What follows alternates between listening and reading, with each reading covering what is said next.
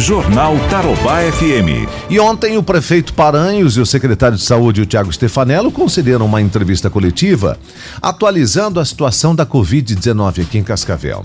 E respondendo sobre a recomendação do Ministério Público Federal é, pedindo o fechamento do comércio na cidade por causa da Covid. Sexta-feira, o Ministério Público fez um pedido pelo fechamento do comércio, mais um pedido, né? Para reduzir a propagação do novo coronavírus entre os dias 10 e 21 desse mês.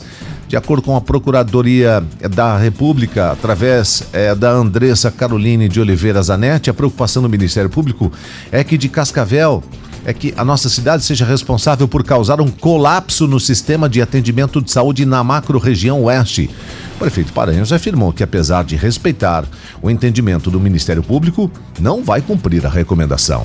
Recebemos de forma muito respeitosa, mas entendemos que rigorosamente o município está cumprindo com aquilo que se predispôs a fazer, que é a nossa responsabilidade inclusive superando a nossa responsabilidade de investimento na atenção primária.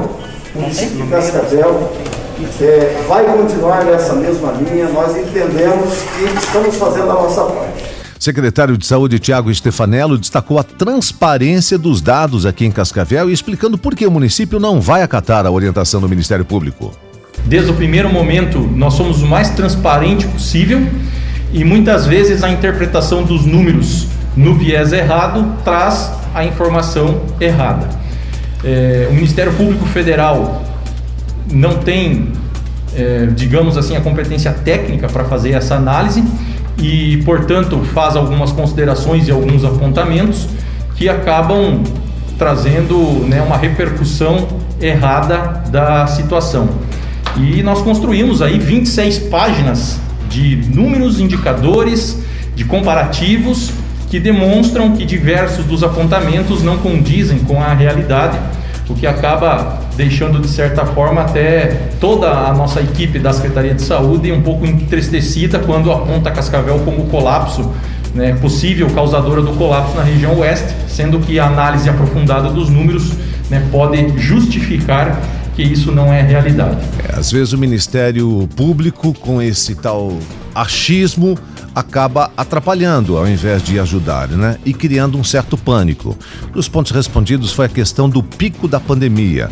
O Tiago reforçou que provavelmente essa será a pior semana da pandemia no país. Essa que nós estamos vivendo, viu? Segundo o secretário, o Ministério Público também não apontou números importantes para definir o cenário da pandemia em Cascavel, como os casos de pacientes recuperados e a taxa de letalidade e a testagem. Isso está no boletim número 7 do Ministério da Saúde, do COI do Ministério da Saúde, que aponta a semana, esta semana, do dia 8, como a semana do pico no Brasil, é, e acaba, por coincidência, sendo realmente a, a pior semana que nós estamos enfrentando no decorrer da situação. Então, a informação ela tem base no Ministério da Saúde, ela tem base no COI do Ministério da Saúde, especificamente no seu boletim número 7, e que compunha sempre os nossos boletins. Se vocês recordarem, aquela curva sempre aparecia nos nossos informes, dizendo da semana do dia 7 de junho. O Ministério Público também, ele destaca os números de casos no município de Cascavel, mas não faz a, a menção ou acompanhamento dos casos recuperados e dos casos ativos. Isso é fundamental fazer essa análise. É. Para quem não sabe, 3% de todos os exames do estado do Paraná foram feitos aqui em Cascavel. Cascavel notifica todos os casos, desde os mais leves. E nós temos cidades grandes e vizinhas que não notificam casos leves de síndrome gripal. Cascavel notifica todos, é o mais transparente possível. Cascavel lança todos os sintomáticos de laboratório privado, de farmácia privada. E nós não colocamos na nossa conta testagens aleatórias de assintomáticos. Quem coloca na sua taxa de positividade os assintomáticos, automaticamente joga lá para baixo o seu número, porque os assintomáticos, poucos deles são dados é, como positivo, muito pouco. O Laboratório Municipal de Cascavel já fez, só o Laboratório Municipal de Cascavel, 3% de todos os exames do estado do Paraná. Ou seja, só pessoas da cidade de Cascavel. E Cascavel responde a 2,9% da população do estado do Paraná. Então, se nós pegarmos os 3% que só o laboratório municipal fez nesses últimos 20 dias, mas tudo que os laboratórios privados fizeram, que corresponde a 30% dos positivos, mas tudo que foi para o Cascavel tem testado muito os pacientes. E isso automaticamente faz com que apareçam mais casos. A avaliação do secretário de Saúde é que um novo fechamento do comércio, se for necessário no futuro, precisa ocorrer de forma regional, ou seja, com as mesmas regras valendo para todas as cidades, não apenas para Cascavel. Também foi apresentado ao coletivo o resultado da pesquisa de testagem é, EpiCovid-19 realizada pelo Ministério da Saúde através do IBOP e da Universidade Federal de Pelotas, em Cascavel.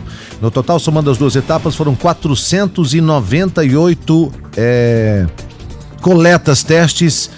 Sabe quantos positivaram? Um. Tá, Ministério Público. O Ministério Público do Paraná ele encaminhou ontem recomendações à Secretaria de Estado da Saúde para a revisão da abertura do comércio no Estado. O documento foi assinado pelos promotores de justiça responsáveis pela proteção à saúde pública do Ministério Público nas quatro macro-regiões do Estado promotores pedem análise sobre as resoluções e a nota orientativa que permitiram a reabertura dos setores não essenciais, como shoppings, centros comerciais, academias e igrejas. Justificativa dos promotores é que o Paraná tem registrado o crescimento dos casos do novo coronavírus Covid-19 nas últimas três semanas. E onde é que isso não acontece? É a nossa pergunta, Ministério Público.